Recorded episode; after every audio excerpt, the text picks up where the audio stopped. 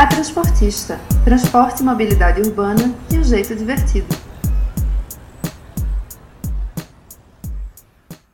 Olá, queridos ouvintes. Eu sou Jéssica Lima, doutora em Engenharia de Transportes e criadora do A Transportista, o primeiro podcast de transporte e mobilidade urbana do Brasil.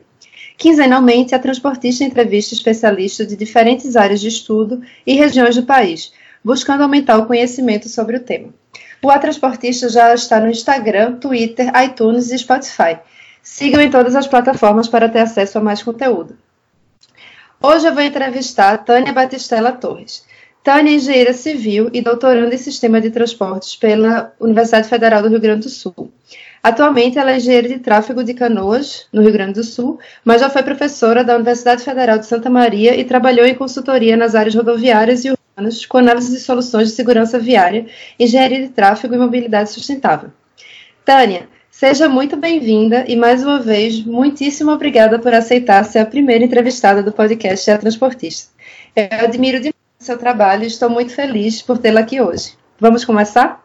Vamos sim, muito obrigada pelo convite e a recíproca é verdadeira também. Eu admiro muito o teu trabalho, a tua pesquisa e todas as conversas que a gente já teve, eu sempre aprendi bastante. Assim, então é um prazer estar, tá, ser a primeira entrevistada desse podcast. Ah, obrigada. Então, Tânia, é, eu te convidei aqui para essa conversa hoje porque você tem um currículo muito peculiar já que você já transitou por vários cenários diferentes do trabalho em transportes, você foi do setor privado, foi da consultoria, depois foi professora na é, Universidade Federal de Santa Maria, no curso de Engenharia de Transportes, e hoje você trabalha no setor de transportes também na Prefeitura de Canoas. É, descreve um pouco para mim, para os ouvintes, o teu trabalho nesses três setores, quais atividades você desempenhava, quais as diferenças entre eles. Ah, bom, eu eu não consegui ser muito objetiva nessa resposta, porque ela depende muito de uma da historinha, assim, que é a história de por que transportes, como é que eu fui chegando nessa área que ela ainda está tão em construção. Então, assim, uh, quando eu me formei, eu entrei nesse setor de projetos, numa grande empresa que atua como projetista e supervisiona obras. Então, nessa época, essa empresa estava ampliando o setor então, na época, a gente era mais ou menos 15 engenheiros civis num setor só, mais estagiários, então realmente muita gente, setor crescendo muito. E nessa época a, gente, a empresa estava trabalhando com o um programa BR Legal, que fez sinalização e melhorou várias rodovias no país, e com estudos de viabilidade técnica, econômica e ambiental, que já existia aí por 2007, que, é, que ele é necessário para obras acima de 20 milhões. E nessa época começaram a ter muitos mais. E a empresa ela não tinha tanta experiência, ela tinha feito alguns, mas não era assim a área que ela mais atuava, nem no BR legal e nem nos estudos. Então eu entrei e estava entrando uma nova demanda para o setor.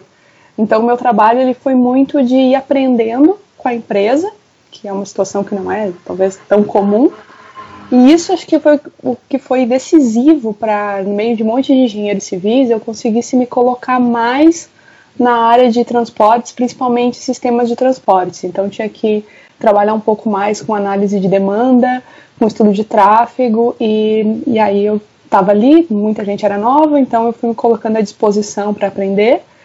E aí eu, esses primeiros meses, assim, foi mais ou menos estudando e aprendendo a fazer esses novos estudos também com os engenheiros mais antigos. Então, nessa época eu tive que aprender bastante de softwares, bastante de estatística. Então foi uma época assim bastante de pesquisa. Então esse trabalho no privado para mim teve essa característica assim que não sei se se replica em tantas empresas que já têm assim a sua área de atuação tão mais estruturada. Não, não, interessante, eu não sabia que tinha sido assim, mas eu acho que a engenharia de transporte, de certa forma, eu acho que os engenheiros, é, muitos engenheiros não são engenheiros de transporte, né? Eles migram de alguma área para engenharia de transportes e tem mesmo essa coisa de se jogar um pouco e buscar aprender. Agora que o Brasil está formando engenheiros de transporte, né? O pessoal da nossa geração não era, eram outros engenheiros que foram buscando trabalhar com isso e foram meio que é, galgando seus caminhos. E aí do setor privado, você foi para ser professora ou você já foi para a prefeitura? Não, ainda se misturou um pouco no meio disso. Teve um, eu fiquei uns meses ali como eu saí, fui para o mestrado E aí teve uma época que teve um edital do SESC Senat, enfim, eu entrei nesse edital, teve um monte de problema, a gente perdeu as bolsas, e eu, aí nessa época foi que eu comecei a trabalhar com consultoria fora a empresa, porque como tinha essas incertezas de vai ter bolsa não vai ter bolsa, eu comecei a trabalhar com uma consultoria que dava assessoria para as concessionárias. Nessa época, as concessionárias estavam entregando uns relatórios anuais de segurança viária, que o desempenho delas impacta direto num fator que vai impactar também na tarifa. Então, tinha todo esse interesse das concessionárias de cada vez melhorar os seus sistemas. Então, eu comecei a trabalhar nisso. Aí, em três meses, eu voltei para a empresa, quando eu perdi a bolsa e todos os alunos perdemos as bolsas. E, e continuei no mestrado. Então, juntou, porque foi aí que eu entrei em segurança viária na parte profissional, na parte da pesquisa.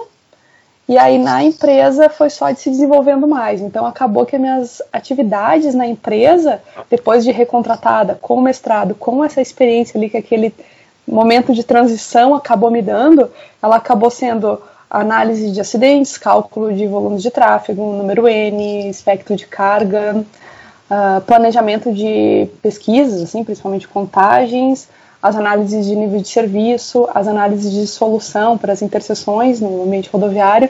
Então acabou que as minhas atividades acabaram sendo aquilo que a empresa foi vendo que eu podia contribuir com esses acontecimentos ali do início, assim, porque antes a empresa contratava alguns estudos porque o, os engenheiros que estavam lá já tinham se posicionado em algumas áreas que atuavam, e aí essas áreas estavam descobertas e eu acabei indo cobrindo essas áreas que tinha espaço na empresa e que eram de meu interesse.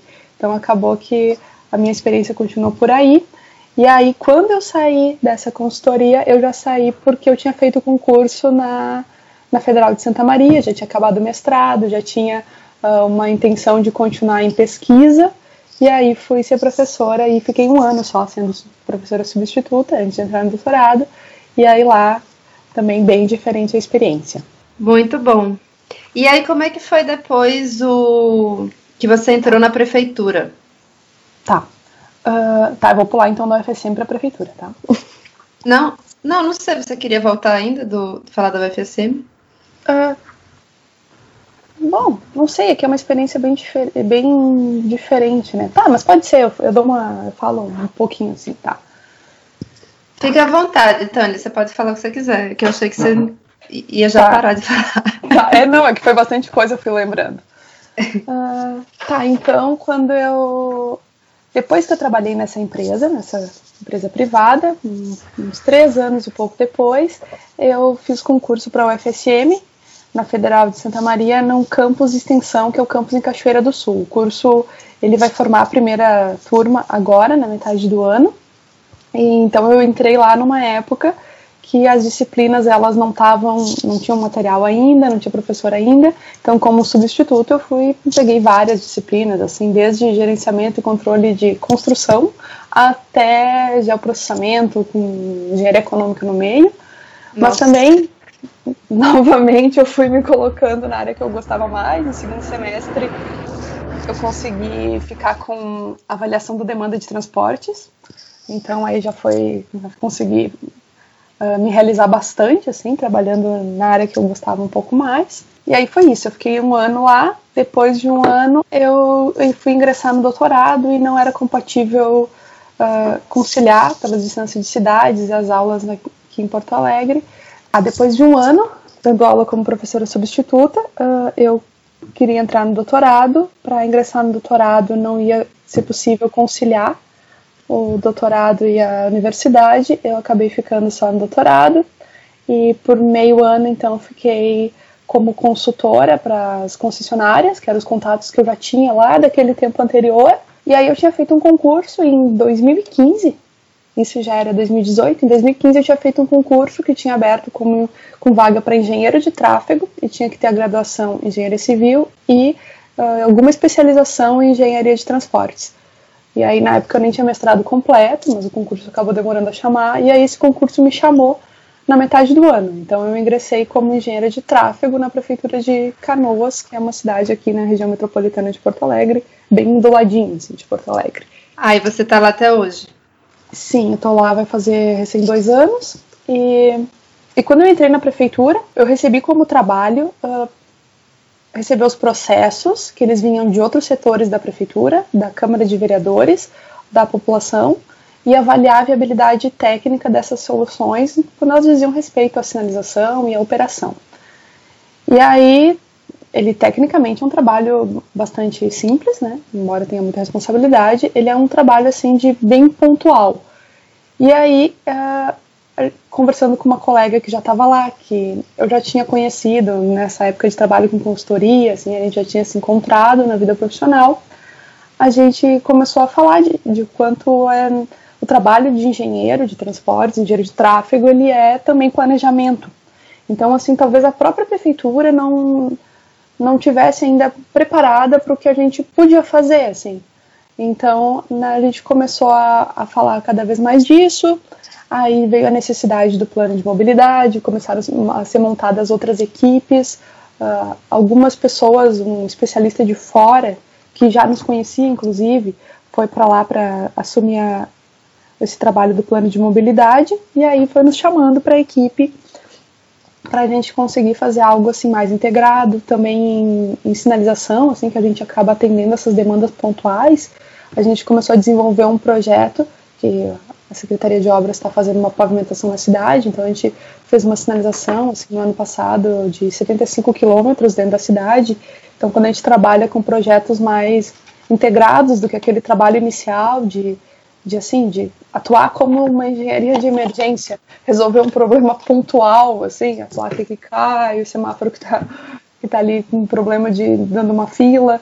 Então começou a ser uma coisa um pouco maior, assim, e agora o trabalho está começando a tomar assim mais forma, com projetos um pouco maiores, com um plano de mobilidade e eventualmente essas demandas assim mais pontuais também.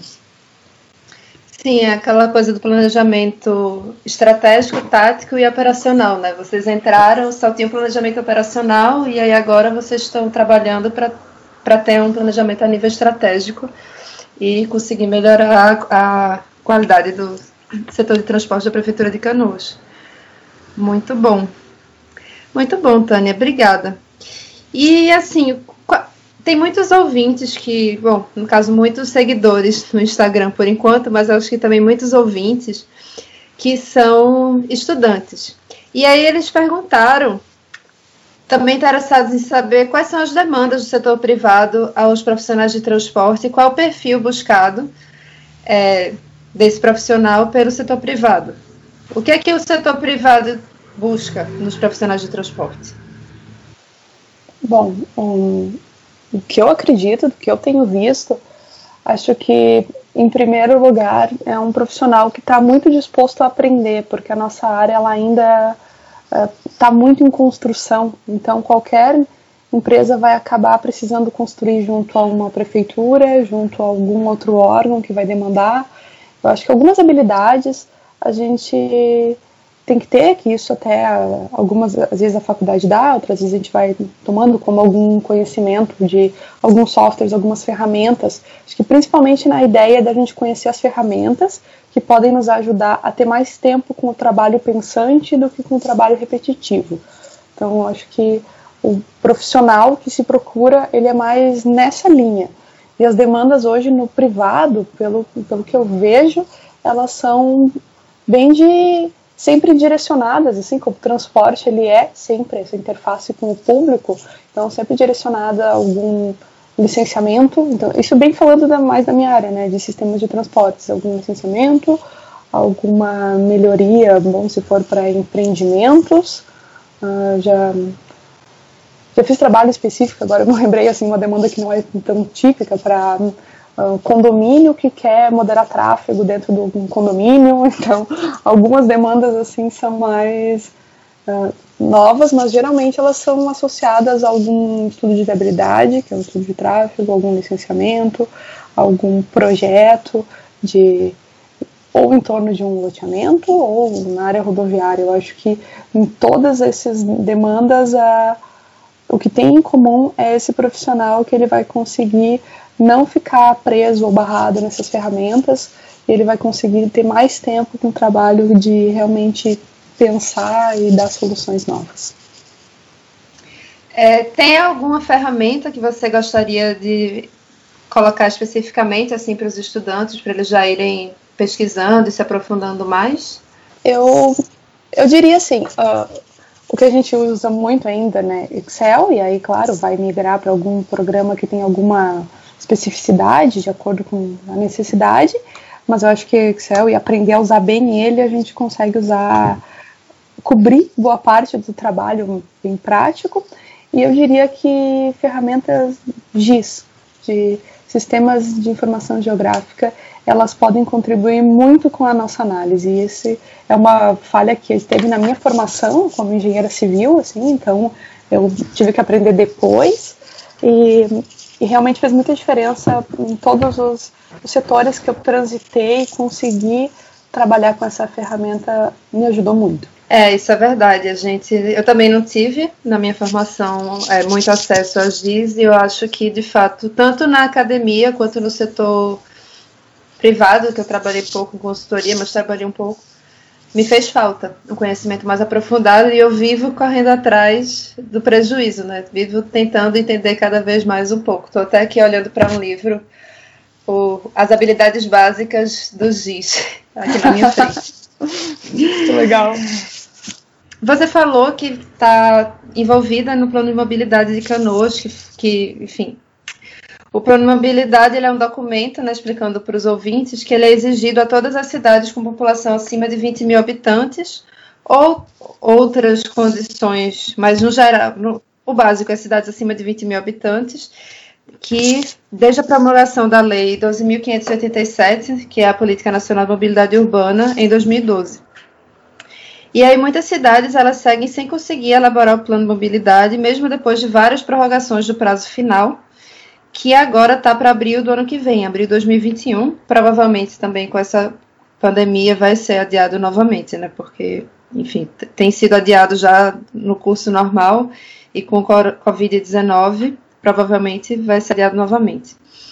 Será que você poderia explicar melhor, com o olhar de quem está elaborando um plano, como é essa criação, quais são as etapas envolvidas, como é que funciona esse processo? Uh, bom, então assim, acho que hoje eu fiscalizo esse projeto, hum, mas eu não acompanhei ele desde o início. E bem no início a gente teve o privilégio de ter um profissional que tinha muita experiência em plano metropolitano e ele teve envolvido na construção do termo de referência. Então eu, eu entrei assim já tendo bastante oportunidade de aprender bastante sobre isso. E aí eu acho que entra a parte, assim, até nós como pesquisadores e até os alunos que talvez façam engenharia de transportes ou estejam mais nessa área, da gente pegar tudo aquilo que a gente vê na teoria e enxergar como é que isso pode começar a chegar na prática. Então, assim, eu acho que, bom, falando de etapas, né, posso dar uma resumida em etapas aqui, e aí a gente vai falando mais ou menos aquilo que a gente sempre ouviu falar na academia, mas eu nunca tinha visto tão perto na prática. Então, um plano ele começa, o plano que a gente está trabalhando, né, claro, com todas as orientações daquele caderno ainda do Ministério das Cidades. Então a gente faz uma preparação e elaboração de dados e de pesquisas.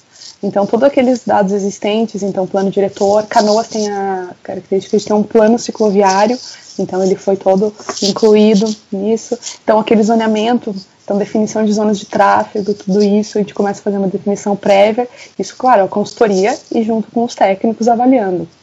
As consultorias, né, embora elas ganhem a licitação com atestados, as realidades ainda são muito diferentes. Então, a gente, muitas coisas, elas acabam, ser, acabam sendo construídas junto com a consultoria. Então, depois, todas as pesquisas e plano de comunicação, comunicar a cidade que vai acontecer pesquisa. Em Canoas, a gente fez muita pesquisa mesmo.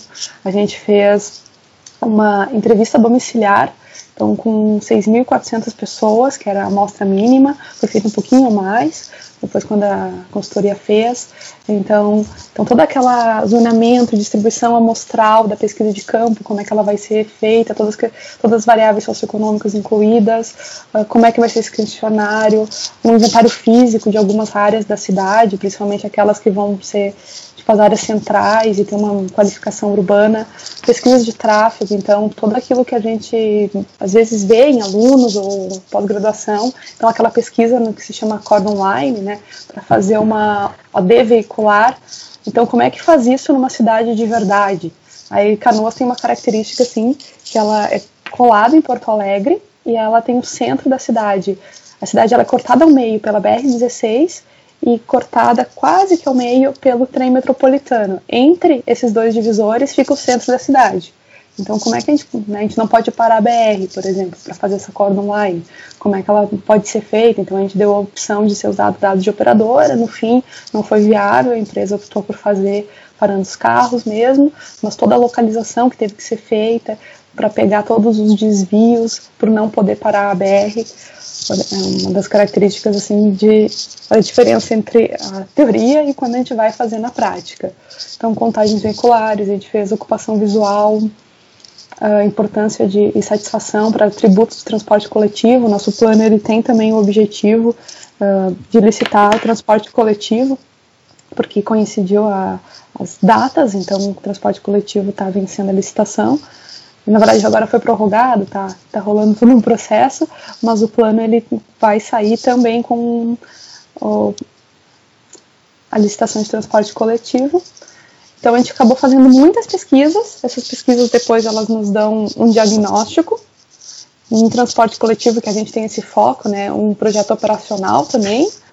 Acaba que as modelagens elas acabam sendo feitas em transporte individual e transporte coletivo, considerando que as intervenções que fazem parte dos cenários que a gente está avaliando e o quanto eles podem contribuir para a cidade, eles são sempre voltados a aos modos mais sustentáveis. Então, essa cidade que eu, como eu descrevi assim para vocês, né, talvez vocês tenham pensado na cidade toda dividida, que é o que ela de fato é, ela precisa integrar, assim, aí tem alguns projetos anteriores, então alguns cenários incluem desde enterramento da BR para conseguir botar em nível de novo e as pessoas conseguirem ter travessia em alguns pontos da cidade. Então, como fica em termos de transporte coletivo e em termos de uh, transporte individual, a simulação de tráfego. Então, esse plano nosso também ele teve uma, uma análise envolvendo bastante essa parte de engenharia de tráfego e modelagem. E aí, para chegar, então, nessa licitação de transporte coletivo, no nosso projeto de lei, que vai orientar depois as obras, algumas uh, modificações de diretrizes viárias em algumas áreas da cidade. E depois para votação na Câmara. No meio disso, audiências públicas, né? São cinco audiências públicas no nosso plano. Inclusive, nosso plano agora está em processo de paralisação também, pela, até a gente poder de novo fazer audiências e reunir pessoas. Tânia, é, eu não conheço Canoas, eu acho que muitos dos ouvintes também não. Fala um pouco pra gente, assim, quantos habitantes tem, quais são as características. Você falou que é na região metropolitana de Porto Alegre. Mas é uma cidade mais dormitório ou não? É uma cidade que está bem integrada com, com Porto Alegre? Como é, que, como é que funciona aí? Só para a gente ter uma ideia, assim, imaginar. Sim, tá, Tudo então, isso que você falou na cidade. Tá, então assim, fisicamente ela tá bem, bem do ladinho de Porto Alegre e ela tem a, uma população de uns 320 mil habitantes, enquanto Porto Alegre tem 1 milhão e 400, mais ou menos.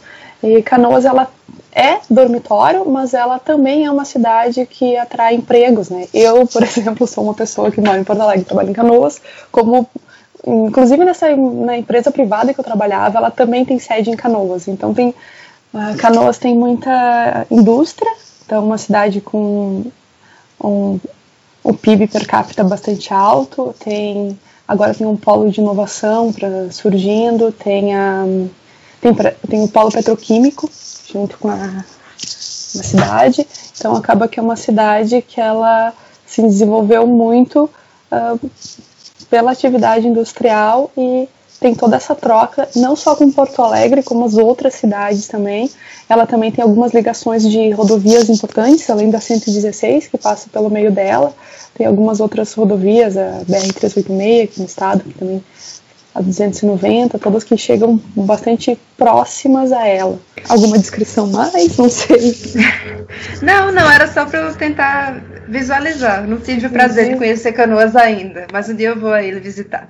Eu acho é, Canoas é uma cidade assim que desde antes de eu me relacionar mais indo à cidade, né, para trabalhar, uh, assim, eu tinha muito essa visão assim é da BR cortando a cidade assim. Então algumas passarelas algo assim nada amigável mesmo para pedestre com algumas as ligações leste-oeste da cidade. Ela é cortada norte-sul né? Então as ligações leste-oeste são poucas. Então essa cidade bem dividida bem marcada pela rodovia é, eu acho que muitas cidades das regiões metropolitanas né, do, do, Brasil têm características semelhantes, que se desenvolveram ali justamente no, no indutor que é a rodovia, né? Porque, querendo ou não, é um ponto que dá acessibilidade e é por isso as pessoas querem morar perto. É... Dani, uma dúvida que eu fiquei, que eu realmente não sei. Eu sei que geralmente tem uma consultoria envolvida, no plano mobilidade. Mas essa consultoria, ela é principalmente para fazer essa parte dos estudos, de, de coleta das entrevistas e quem elabora o plano no geral é a cidade ou é a consultoria que vai elaborar o plano também em conjunto com a cidade?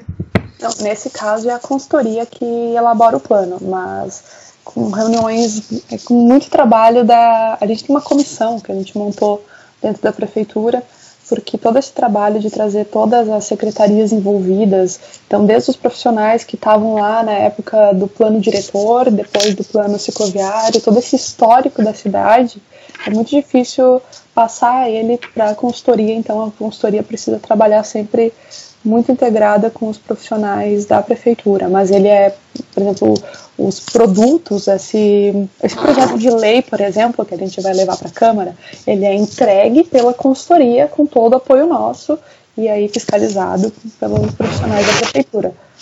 Tá bom, obrigada. Então acho que eu vou para a nossa próxima pergunta, que é que a gente tinha conversado, né? Nós duas somos mulheres, e aí, como é que você avalia o impacto do machismo estrutural no setor de transportes? Dentre os especialistas mais velhos, são raras as mulheres? Esse quadro vem mudando? Ou você ainda acha que as mulheres têm mais dificuldades a chegar em cargos com maior poder de decisão? Uh, bom, uh, eu acho que, principalmente na minha experiência, talvez na tua também, além de mulher, nós somos jovens o que isso impacta bastante em trabalhar como na engenharia. Então, talvez por algumas essa mistura, inclusive, de experiência acadêmica com a parte profissional. Então, eu acho que isso junta com todo o impacto que tem de ser uma mulher jovem trazendo um conhecimento às vezes científico em algumas práticas que já consolidadas. Então acho que isso acaba trazendo algumas dificuldades. E assim, eu passei por alguns problemas, algumas dificuldades, alguns. Acho que quando a gente começa, a gente não espera que isso de fato aconteça até que começa a acontecer, assim. Eu acho que isso está bem como tu falou, né, esse machismo estrutural muito difundido. Então eu tive tive chefes mulheres, trabalhei com diversas colegas mais novas mulheres mas também tive mulheres assim que contar uma situação assim que bem desagradável que me aconteceu uh, de uma mulher projetista em uma reunião e era sobre o meu tema e o tempo inteiro ela se dirigia ao meu colega e o meu colega devolvia para mim assim e retomava que era eu a responsável sobre isso e ela se dirigia ao meu colega e o meu colega constrangido começou a dizer que eu era mestre, puxar o currículo e tentar de alguma forma me valorizar e, e, a reunião seguiu, assim, acabou com ela perguntando ao fim da reunião se eu tinha conseguido acompanhar o que a gente tinha discutido, Nossa. então, e aí eu fico pensando, assim, acho que essa situação foi a primeira que me marcou, que fez eu pensar, assim, o, talvez o que ela passou, né, como ela, como ela virou a pessoa que faz isso com, com uma mulher mais nova que chega e é a única outra mulher com ela na reunião, então Acho que essa situação para mim foi bastante marcante. Como professora, eu fui também a primeira professora mulher do curso de Engenharia de Transportes lá no UFSM. E eu tive colegas maravilhosos, assim, então nisso foi muito tranquilo. Mas também foi, foi bom para ver o quanto é importante ter mulheres. As, da turma de Engenharia de Transportes vão se formar duas mulheres. E o contato, assim, até com a motivação com as alunas, essa identificação. Isso foi essa dúvida de como é trabalhar também na engenharia depois, sendo mulher.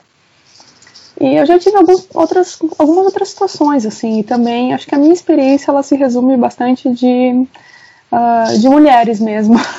mulheres, assim, duvidando do trabalho. Já aconteceu um, o mesmo trabalho que eu fiz, com a mesma técnica, apliquei em dois locais diferentes, um para uma dessas consultorias que eu estava, das concessionárias, e outra para um órgão aqui. E e aí uma das pessoas achou incrível o trabalho e a outra pessoa disse que claramente quem fez era sem experiência, apesar de eu estar usando técnicas bem consolidadas, só ainda não na literatura nacional.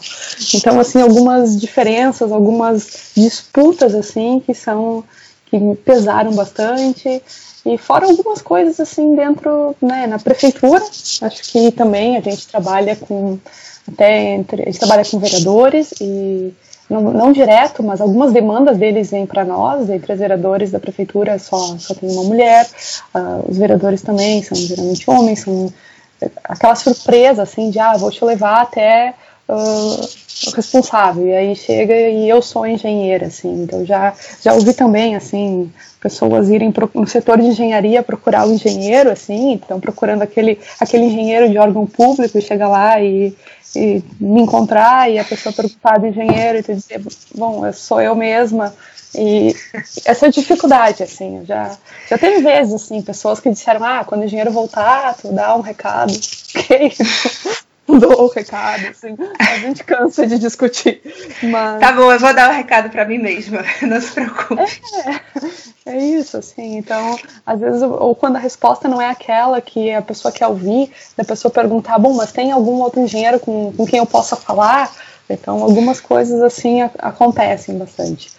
Acho que em todas em todos os momentos assim até e, as, e tem mulheres lá na prefeitura assim a minha a, eu tenho colega engenheira de tráfego mulher também mais ou menos da minha idade é essa colega que eu disse que eu já conhecia e e tem algumas também mais que estão há mais tempo na prefeitura mas também assim a, a gente teve uma situação também que foi muito chata assim um, um engenheiro super novo, bastante inexperiente. A gente via que ele era inexperiente, assim, mas todo mundo colaborando para desenvolver a reunião. E chegou um pedaço da reunião, ele começou a explicar como era o nosso trabalho. E essa engenheira, mais, de muito mais tempo, assim, depois nos olhou e disse: que coisa triste, um menino para nós depois, né, um menino tão novo, né, e reproduzindo tudo isso, assim, mas né, algumas constatações entre nós que talvez uh, as outras pessoas nem percebam, assim, mas da gente se olhar e, e, e, tá, e se entender, assim, é,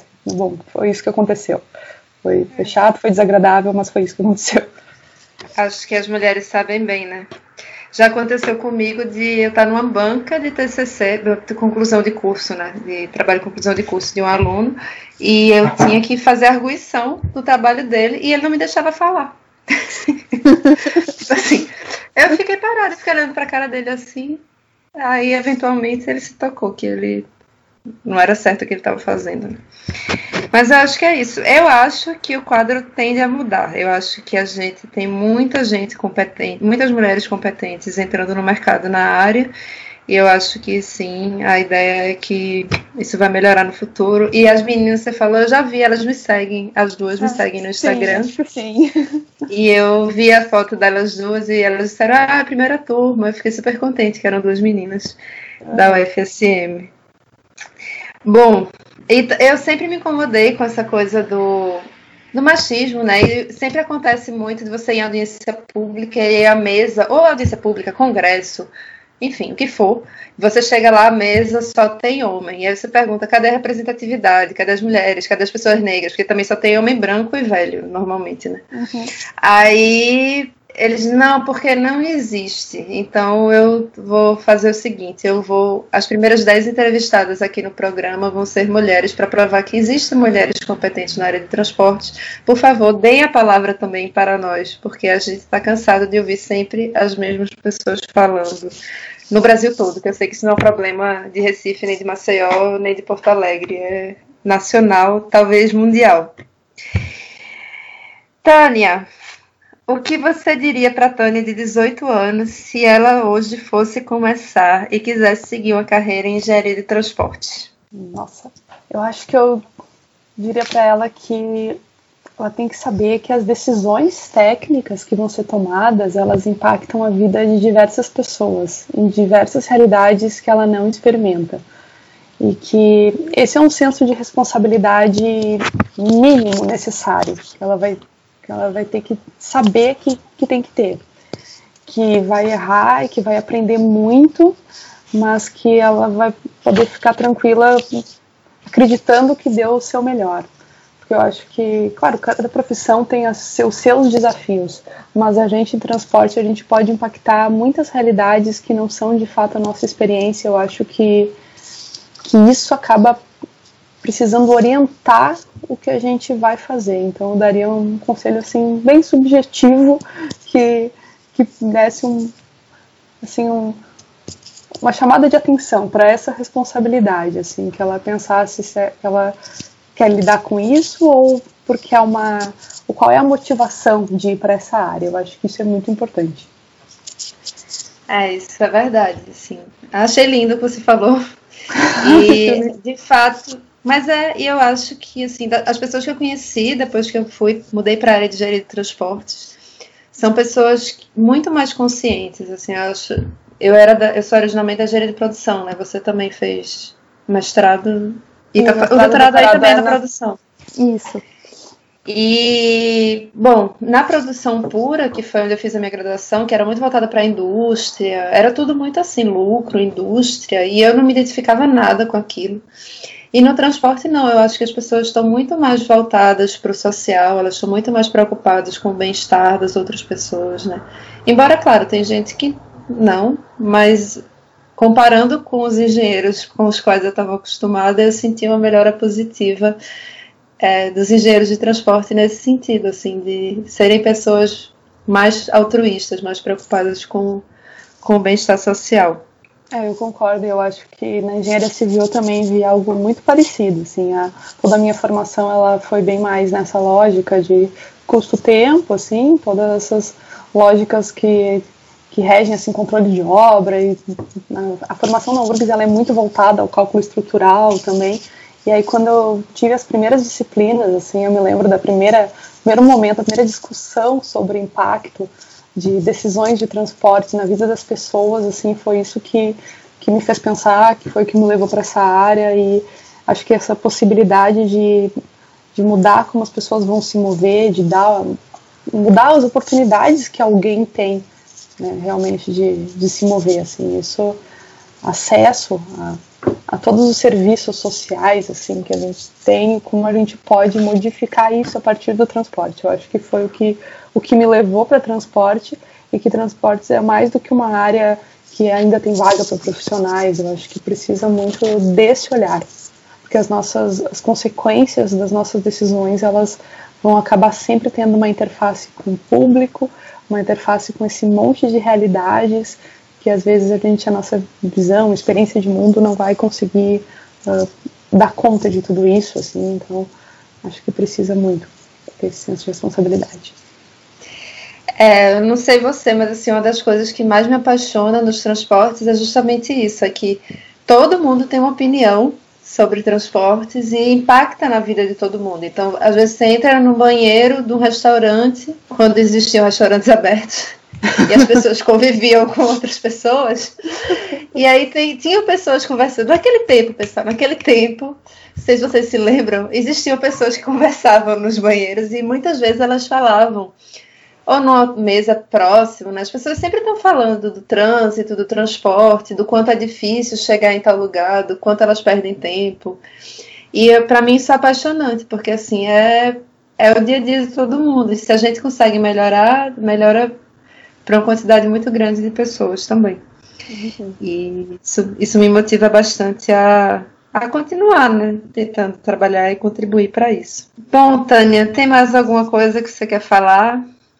Bom, acho que era isso, não me ocorre mais nada. Então, gente, é, eu vou pedir para a Tânia só dar uma indicação, aproveitar que a gente está nesse momento né, que muita gente está isolado, algumas pessoas ainda estão precisando trabalhar, mas acho que uma, uma grande quantidade de pessoas está isolada e está carente de, de boas leituras, bons filmes. E aí eu vou te pedir, Tânia, para fazer uma indicação de alguma coisa, filme, vídeo, leitura. O que é que você indica? Uh, bom, uh, eu sei que eu podia chegar aqui e indicar né, leituras de leitura, vídeo, filme, tudo de transporte, mas agora até me lembrei assim que essa trocar de assunto assim no meio do assunto técnico é algo que meus alunos lembram bastante. Assim, vamos falar de uma outra coisa. Então aqui vou usar o meu momento de indicação para isso. Então, de livro, eu acho que um, um, clássico, assim, que ajuda a pensar o mundo, que é As Veias Abertas da América Latina, de Eduardo Galeano. Acho que é um ponto de partida, que se não leu, assim, lê agora, que acho que vale muito a pena. Um vídeo bem diferente, nada clássico. Um, eu me lembrei hoje desse vídeo e é um vídeo de menos de 3 minutos de uma youtuber, a Jill Jill, na praia que ela fala sobre como é estar na praia num dia de semana, que é algo assim, uma reflexão do quanto a gente, das comparações, essa corrida por produtividade que a gente tem, o, que a gente pensa e realmente quer da vida, é, e esses padrões que a gente coloca, então trocando muito de assunto, que é uma, uma reflexão engraçadinha e produzida assim rapidamente sobre essas comparações e cobranças que a gente vive e de filme, eu, eu me lembrei de um filme que ganhou alguns Oscars em 2017, mas eu vi faz pouco tempo, que é Lion. Eu gostei muito, que é uma história de um. baseado num livro, que é baseado em uma história de um indiano que acaba ficando longe da família. E é um drama, assim, acho que marcou bastante. Eu indicaria esses três, assim, todos bem reflexivos, que é o que o que eu consigo levar. É a minha experiência de a ser compartilhada. Muito obrigada. Eu vou ler e assistir aos vídeos, porque eu não conhecia nenhum. De... Assim, os Veias Abertas eu já tinha ouvido falar, mas eu não li. E os filmes eu também não assisti. Então eu vou assistir agora, aproveitando o final de semana aí de isolamento social. Eu vou indicar um livro que eu vou indicar também no, no Instagram essa semana que chama O Céu Nos Pertence, de Brandon Conner. Ele fala sobre uma pandemia que acontece e impacta os ares nos Estados Unidos e no mundo entre 1968 e 1972. É bem interessante para quem é da área de transportes, então fica a indicação. Eu vou falar um pouco mais sobre ele lá no Instagram, mas o nome é O Céu Nos Pertence. Então, por hoje é só. Caso vocês tenham alguma dúvida, elogio, opinião, escreva para contato a transportista.gmail.com. Tânia, mais uma vez, muito obrigada. Eu aprendi demais com a nossa conversa, foi muito agradável. E espero que você também tenha gostado de participar aqui e conversar hum. comigo esses minutinhos. Ai, eu que agradeço. Muito obrigada. E pode contar comigo sempre para todos os projetos novos que estão começando. Vamos lá, vamos seguindo e sendo mulheres representativas na área de transporte. É isso aí. Bom, agora eu vou deixar vocês com a música Carro Trem, de Coco Raízes de Arco Verde, que é uma banda de Pernambuco que eu gosto muito. Então, apreciem esse conteúdo musical também. Um abraço. Olha o prazer que ele tem, é de andar de carro